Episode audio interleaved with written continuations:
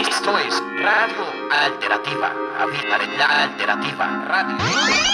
¿Por qué Bogotá? Porque severo. Por conocer. Pillar el ambiente. Mi parcero está tocando, entonces ahí sollarnos los temitas. Uno se relaja, se distrae un rato. Bacano.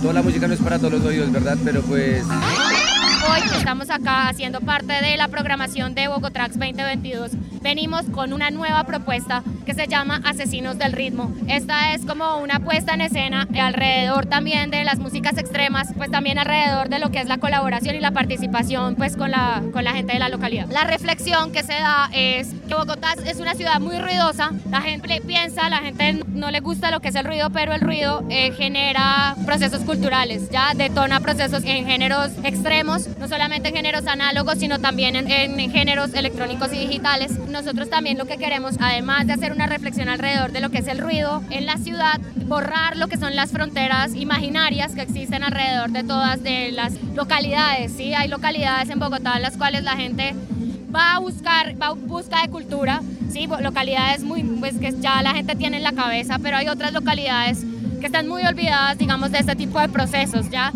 Que si no son procesos privados, son procesos que toman mucho tiempo porque giran alrededor de la institucionalidad. Entonces nosotros lo que queremos es llevar un festival gratuito hecho a partir de redes de apoyo hecho a partir del el contacto con las localidades y con los procesos culturales que ya existen dentro de las localidades y hacerlo de manera gratuita, de manera libre y de manera abierta para todo el que quiera asistir. Digamos que hay géneros, cuando nosotros hacemos Viva la Noise tenemos dos escenarios, tenemos un escenario electrónico y tenemos un escenario que es análogo. El escenario análogo tiene géneros extremos con bandas que son, por ejemplo, el metal, el grindcore, el punk, el cross, ¿sí? el psychobilly, como todo este tipo de géneros. Y en el escenario que es electrónico y digital tenemos procesos con otro tipo de géneros que son el noise, el noise electrónico análogo, todo tipo de ruido es válido. Existe gente que se para a hacer sus propias máquinas y con esas máquinas hacen ruidos, hacen sonidos, ¿ya? Entonces, digamos que no gira tanto alrededor de la música melódica como se conoce, ¿sí? Sino más bien alrededor de los sonidos atonales, alrededor de los sonidos que tienden a ser, digamos que sacan a la gente del contexto, ¿sí? Que a veces la gente dice, pero ¿cómo puede ser esto música?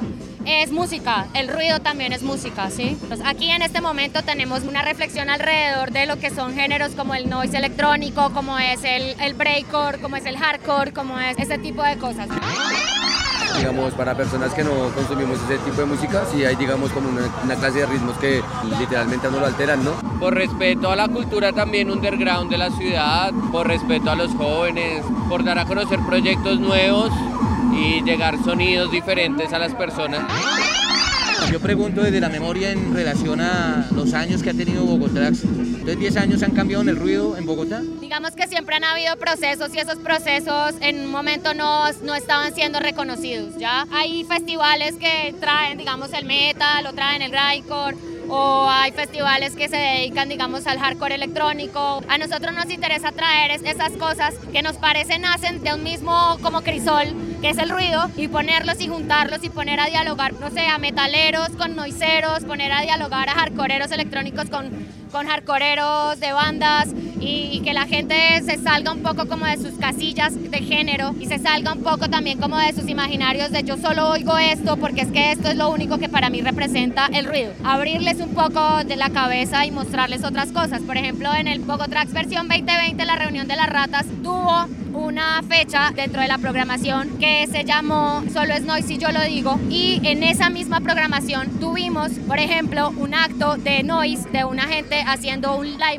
un acto en vivo, haciendo ruido con máquinas de coser, con eh, caladoras industriales, haciendo ruido con sintetizadores al mismo tiempo. Y después un versus con una banda de hardcore punk o de, o de cross punk. Y estas dos cosas pues obviamente traían su propio público, pero en el momento de estar encontradas en dos escenarios enfrentados el uno enfrente del otro, tener a los dos públicos teniendo que escuchar primero una cosa y luego la otra, se da un diálogo, se genera un diálogo, se genera un descubrir de cosas. Entonces fue muy bonito, por ejemplo, ver a los punkis decir, uy, parce, esto que están haciendo acá también es ruido. Y yo no tenía ni idea que se hacía en Bogotá, no tenía ni idea que esto se hacía en el mundo. Y a mí me gusta el ruido, pues exploremos por este lado también. El proceso se trata de abrir cabezas, se trata de abrir mentes, se trata de demostrarle a la gente que muchas veces dentro de nuestras propias libertades nos encasillamos y nos encadenamos también. Hay que abrir aún más la cabeza, hay que abrir aún más los procesos, hay que darnos aún más la mano ¿sí? con otra gente, con otros procesos, con otras culturalidades, con otras mentalidades.